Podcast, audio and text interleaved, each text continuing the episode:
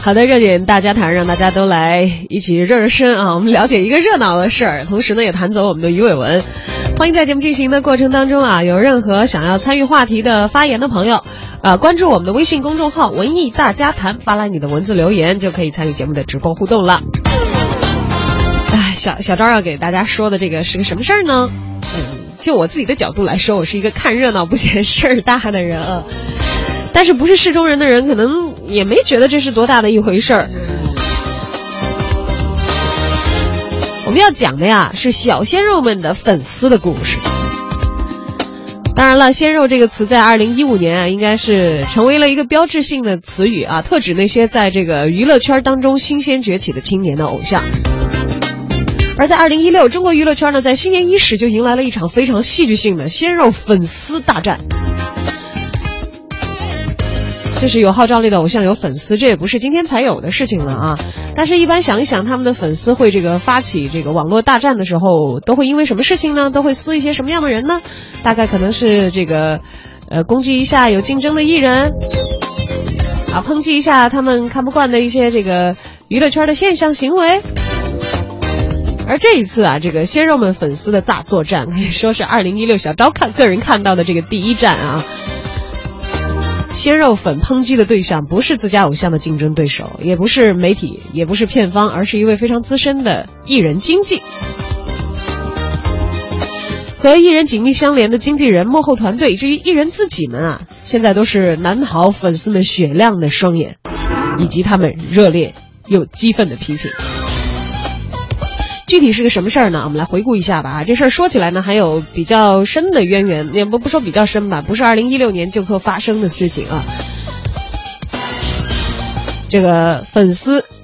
手撕自己心爱的艺人的经纪人，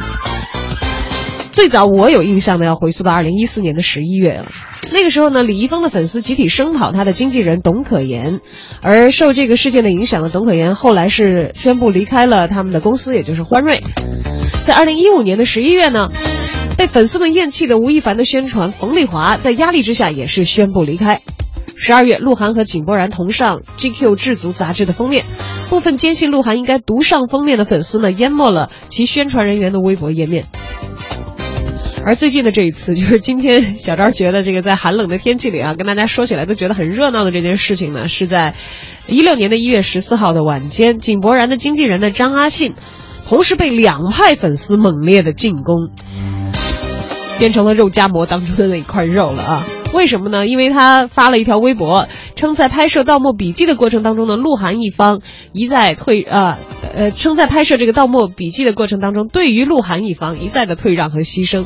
而这种说法呢，当然让他成为了鹿晗粉的众矢之的。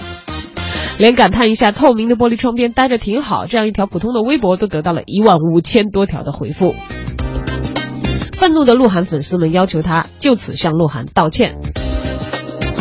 而身为井柏然的经纪人，井柏然的粉丝好像对他的这条微博也不买账了，也很激动，就指责他：“你这会儿发微博，你早干嘛去了？你怎么对得起小井的辛苦？”等等。到了这步田地啊，其实我们也不难发现，以往从上至下，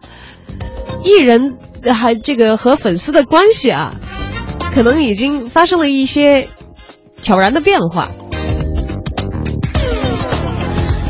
在鲜肉们重构了圈中规则的同时，他们的粉丝呢也在推翻固有的艺人运作的思维模式。你看，这不都干涉到经纪人上来了吗？还可以用粉丝之力啊炒掉当红艺人的经纪人，这个在以前可能是闻所未闻、见所未见的，但这些年呢却是屡见不鲜了。先说说刚才说这个鹿晗和井柏然的这个两派粉丝掐架的事情呢，到底是怎么起来的呢？在一月十七号的《盗墓笔记》发布会上呢，井柏然和鹿晗举止是非常正常的，但是那个时候其实微博上的架已经打过了，呃，只有从有一些地方你可以看出，好像曾经在网上双方的粉丝展开过一场激战啊。从哪看得出来呢？当时在现场的这个导演李仁港，哎，措辞非常的谨慎，比如说从来不提说我们这个片子主演是谁。只是说啊，我们重主创怎么怎么样，呃，但是从他的这个谨慎，其实不难发现，对此非常的敏感啊，生怕是激怒了哪一派的粉丝。而刚才所说到的这个鹿晗的粉丝又攻击这个经纪人团队，说这个怎么上封面啊？不是这个鹿晗一个人上，怎么是这个还有其他人跟他一起上呢？这件事的时间呢，就是在去年的十二月，二十五岁的鹿晗登上了时尚男刊 GQ 杂志的 B 年的封面，呃，加上他拿下的这个 GQ Style，还有人物、福布斯、Ella 和时尚芭莎、南都周刊、家人等等杂志的封面，他在九零后艺人群体当中所突出的高格调的偶像的形象啊，这个意图是非常明显的了。经纪人团队相信也是费了不少的力气啊，争取到了这些上封面的机会，但是粉丝们好像并不会因此就满足了。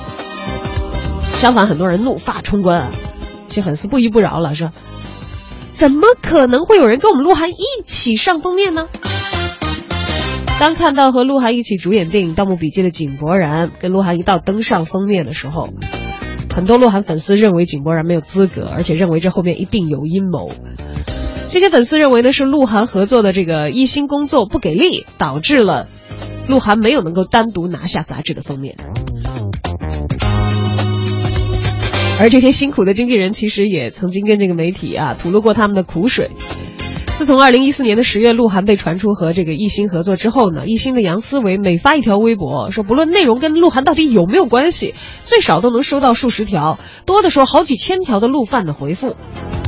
这鹿饭们也是为了自己的偶像操碎了心呐啊，不断的嘱托这个杨思维要对鹿晗好哦。要顾惜他的身体，要让他多吃饭，但是又不能让他长胖。要留下好的造型师，要给他争取最好的资源，让别人的艺人，啊，不要让别的艺人蹭他的人气，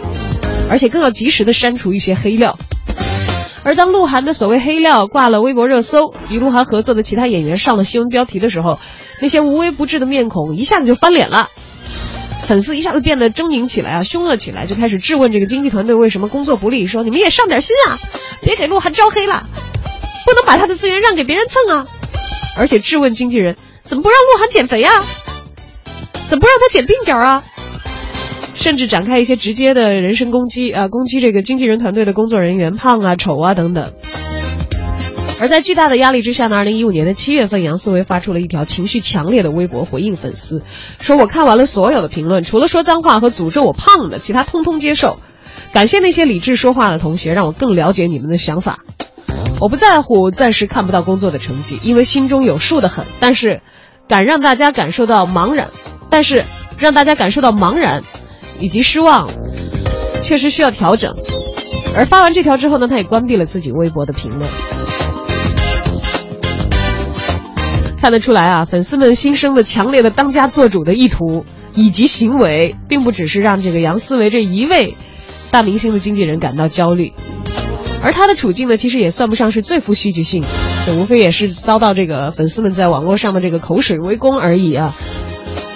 随着鲜肉们，或者是用一位鲜肉幕后团队人的话来说，说粉丝型的艺人的崛起，圈里的艺人幕后的团队和粉丝之间的关系呢，早已经产生了变化。之前上下分明、各谋其政的整齐的局面呢，可能会一去不复返。为什么说这个？杨思维之前的遭遇还算是轻的呢，大不了就是关一下微博评论嘛。你看看李易峰的前经纪人，人家董可言啊都离职了。李易峰的前任经纪人董可言曾经就因为遭受到多方的来自这个粉丝的网上的指责，离开了李易峰所在的欢瑞世纪。那么根据粉丝们的说法，董可言随意给李易峰弄黄了大刊的拍摄，拖延了电影和广告的邀约，而且在各类活动当中呢耍大牌。据当时的媒体报道说，粉丝们发起的话题叫做“请欢瑞正视 DKY 事件”，而欢瑞呢，正是这个李易峰的经纪公司，DKY 呢是董可言名字的缩写。而当时呢，这条消息也是刷爆了朋友圈以及微博，网友们在微博上刷话题，罗列圈内人士对于经纪人董可言的抱怨，发截图，也借此呢，希望李易峰所属的公司能够正视问题。而当时的那件事情呢，最终以欢瑞宣布已经做出严肃的处理。此次事件当中，广大粉丝所反映的问题并妥善解决，以及董可言走人画上了句号。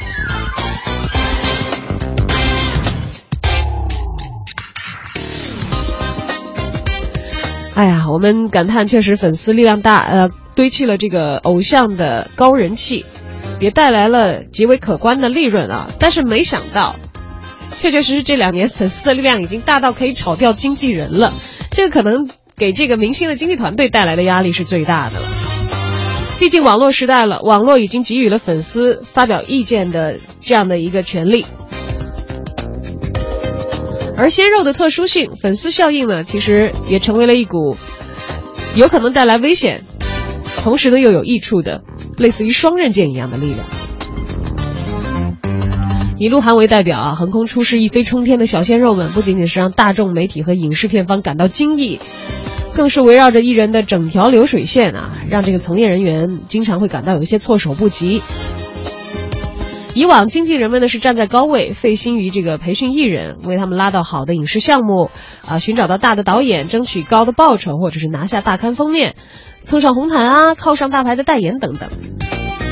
而在新一代的小鲜肉身上呢，他们很快发现自己的一切都暴露在一个远比媒体、大众和艺人本身更为严苛和难以捉摸的评审体系的眼前啊，那就是粉丝的好恶和要求了。所以当年的大经纪人们啊，这会儿也不得不放低身段啊，把和这个粉丝们的沟通也作为一项意义非凡的工作列入到日常的日程当中。其实这样的新的思维方式和工作方式，在业界呢已经成为了某种程度的共识了。粉丝们理直气壮的手撕经纪人和宣传，似乎渐渐取代了人们印象当中的偶像闪亮登场、粉丝开心不已的和谐的画面。有一位资深的这个艺人经纪人是说，说其实从前也发生过这种因为粉丝不满而更换艺人的工作人士的情况，但现在有网络了，所以这些事情就被放大了，也会被大也会被大家集中的看到。天娱传媒的副总裁赵辉曾经担任湖南卫视的选秀节目《快乐男声》的宣传负责人啊，也就是综艺电影《爸爸去哪儿》的营销宣传负责人。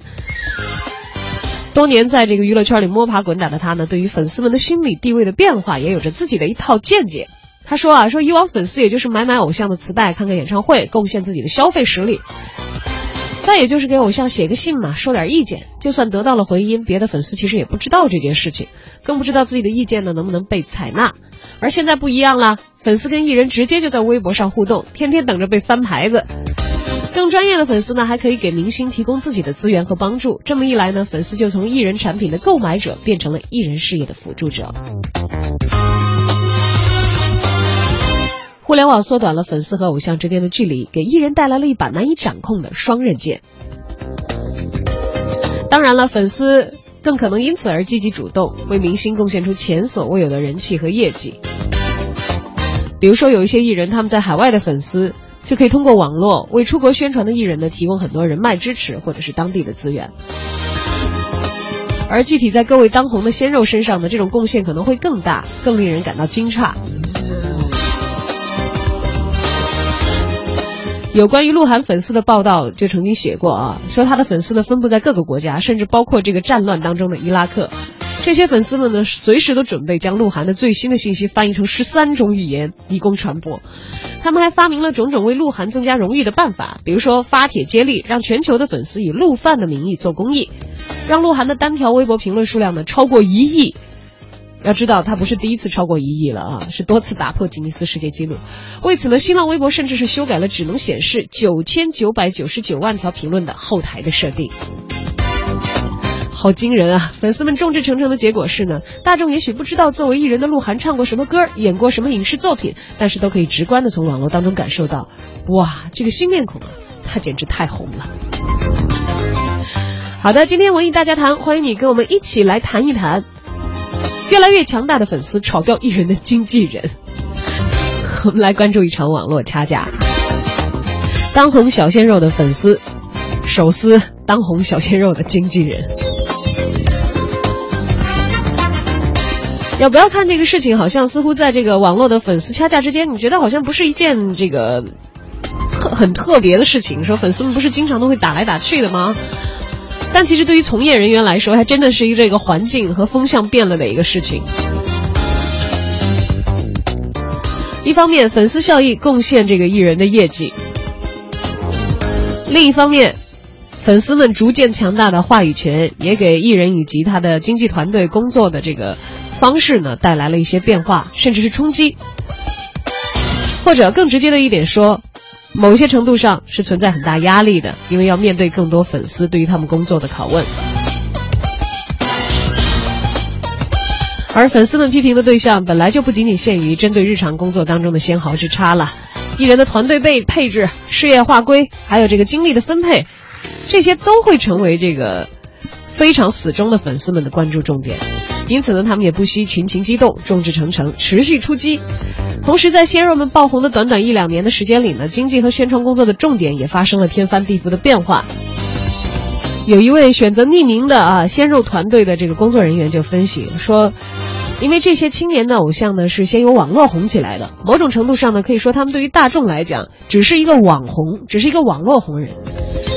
因为更多的大众其实没有看到过他们的作品，甚至都不可能知道他们的样子是什么，只是确确实实听说过这个名字。所以整个经纪公司呢，在操作的过程当中，工作的重点就是如何让大众知道他们。但是在这样的情况之下，所做的一切也并不一定都会让这个粉丝们满意。有的粉丝们操心太多了，比如说这个讲到一个小鲜肉的呃明星，他的这个宣传版的画面要打样儿的时候啊，颜色什么都出来了啊，这个大家都觉得不错，也花了不少的钱。结果曝光之后呢，遭到粉丝的抨击，这个只是小样啊。粉丝说：“哎呀，怎么能用黑色呢？我们这个可爱的艺人是白羊座的，今年他的幸运颜色里没有黑色，所以不能用。”而且据说最后那个样子就是没有用成，因为要顺应粉丝的意见啊。但这么看来，是不是又有一些这个外行指导内行的情况在呢？确实是给内行的人们展开工作啊，带来了如山大的压力了。一位经验丰富的圈内的艺人经纪人说啊，说虽然大家无非都是这个好心啊，但是有的时候也会太心切了，因为粉丝们呢未必知道公司每个决定背后的具体的背景。也有一位制片人举例说，粉丝并不知道圈里幕后这些错综复杂的关系。我就亲眼见过某个鲜肉的团队，其实他的团队在艺人的幕后铺路布局，做了很多的工作，结果呢，到最后被网丝被这个网上的粉丝们大量的负面攻击啊，把策划了很久的一个事情，本来对艺人有益的一个事情，就完全搞砸了。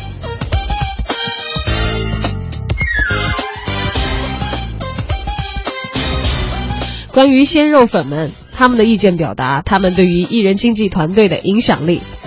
走到如今这一步，我们的媒体观察人员又会有怎样的话要说呢？我们也为大家采访到了浙江传媒学院的副教授龚燕。实际上，粉丝他基本上，我们回顾一下，可以说是经历了，我认为是两个阶段，一个传统的一个粉丝和现在的一个互联网粉丝的一个阶段。传统的粉丝他基本上是消费型的，他与明星的关系还处于一种。呃，仰视的一个角度，基本上是追星，比较被动的。而互联网粉丝，我们说的微博、微信一系列的社交软件、社交工具出来以后，粉丝和明星的关系实际上已经改变了，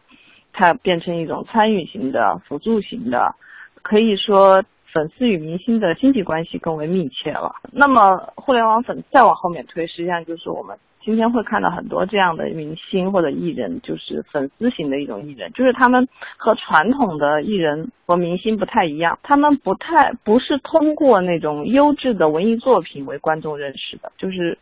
他们可能没有拍过特别有名的电影或者是呃电视剧，但是他们很快就会。被推上了一个很重要的一个公众视野当中，这个我认为就是粉丝经济起了很大的一个作用。比如说什么鹿晗啊、TFBOYS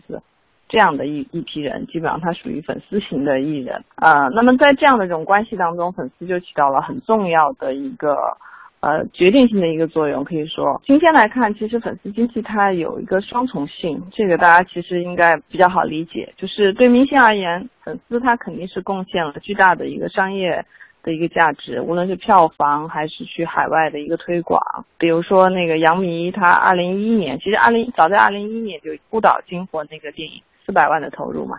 它是九千万的一个票房。那小时代更是这样。从二零一三年开始拍的《小时代》系列，几乎超过了二十亿人民币的这个票房，也是非常的可观。实际上，它也是基于对这个主创人员的一个粉丝的一个在前期就做了很好的一个统计，然后它在产出的时候，它基本上倚仗的是这样的一个粉丝经济，啊完成的。嗯，当然这是好的一面，就是粉丝和明星之间，它可能会带来这个正面的一个部分，包括在海外推广。但另外一方面，实际上它是对传统的明星制的一个干扰，就是今天的这种粉丝，尤其是互联网粉丝啊，或者说对于这种粉丝型的艺人，它实际上是对传统的明星制的一个干扰，或者说是呃一种颠覆，因为他我们看到很多这种网上发。发酵的这种事件里面，这粉丝是可以炒掉经纪人的。就经纪人传统的明星制里面，经纪人是很重要的一个，几乎是决策型的一个人物。但是今天，互联网几乎这样的平台给我们展现出来的就是，呃，粉丝他可以做主一个明星的，甚至他的事业的规划啊，小到他的美发师可能都会被主导。那这样来说，实际上就更来呃越来越双向了，就是说粉丝和明星的关系是越来越双向的，而不是以前传统的那种制片人制呃制的或经纪人制的这样的一种明星制的一种关系。在这种新的偶像和粉丝以及经纪人和粉丝的关系构架当中，势必原来的造星团队的工作方式会要有所改改改观，承受压力。但是也要好好的利用这股力量，而在这些洪水一般的粉丝声浪的漩涡中间，偶像们也不常常是像这个井柏然和鹿晗，缄口不言，当做什么事情都没发生。不久之前，也曾经陷于此类风波的李易峰，被记者问到会否受到粉丝意愿的影响的时候，他就非常坦诚的做了一个回答。说如果他们的意见会左右我演戏的话，我很难做到真实的自己，也很难成为一个成功的演员。我得有自己的思想、自己的想法，只有自己想清楚了自己要什么的时候，才会把这个事情做好。而提及艺人和粉丝的关系，在李易峰眼中是怎样的呢？李易峰称自己的粉丝像朋友、像家人、像情人、像夫妻、像老师，也像同学。总而言之，这位青年的小鲜肉偶像还是明确的表达了，尽管粉丝像亲密的这些人，像朋友、像家人、像情人、像夫妻、像老师、像同学，但属于自己的事情，还是希望自己可以做主。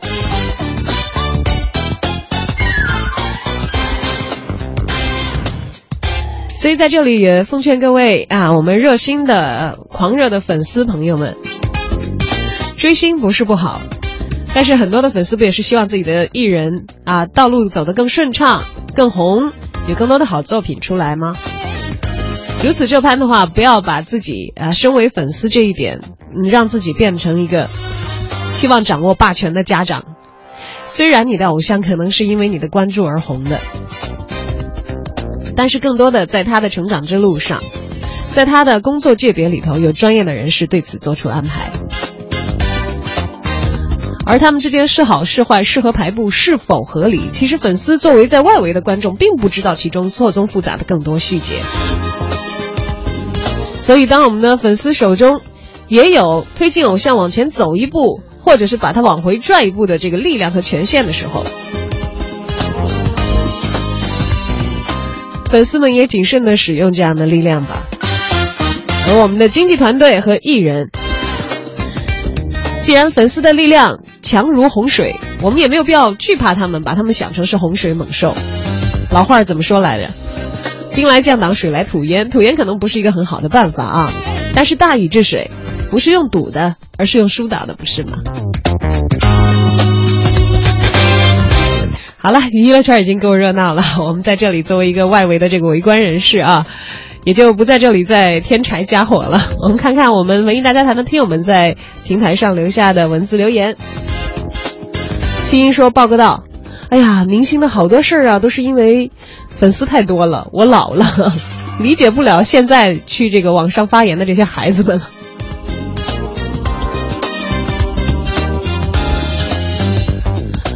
双月武长安啊，说这个。